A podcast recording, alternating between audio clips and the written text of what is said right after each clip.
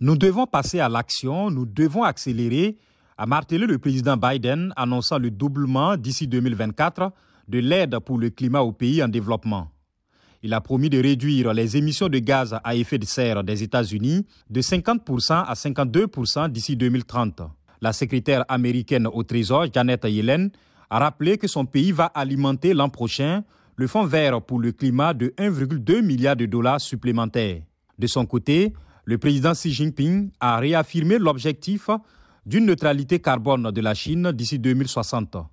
Le président Vladimir Poutine a lui assuré que la Russie remplira avec responsabilité ses obligations internationales. Pour le Premier ministre britannique Boris Johnson, l'annonce américaine pourrait donner le coup de fouet nécessaire aux négociations internationales.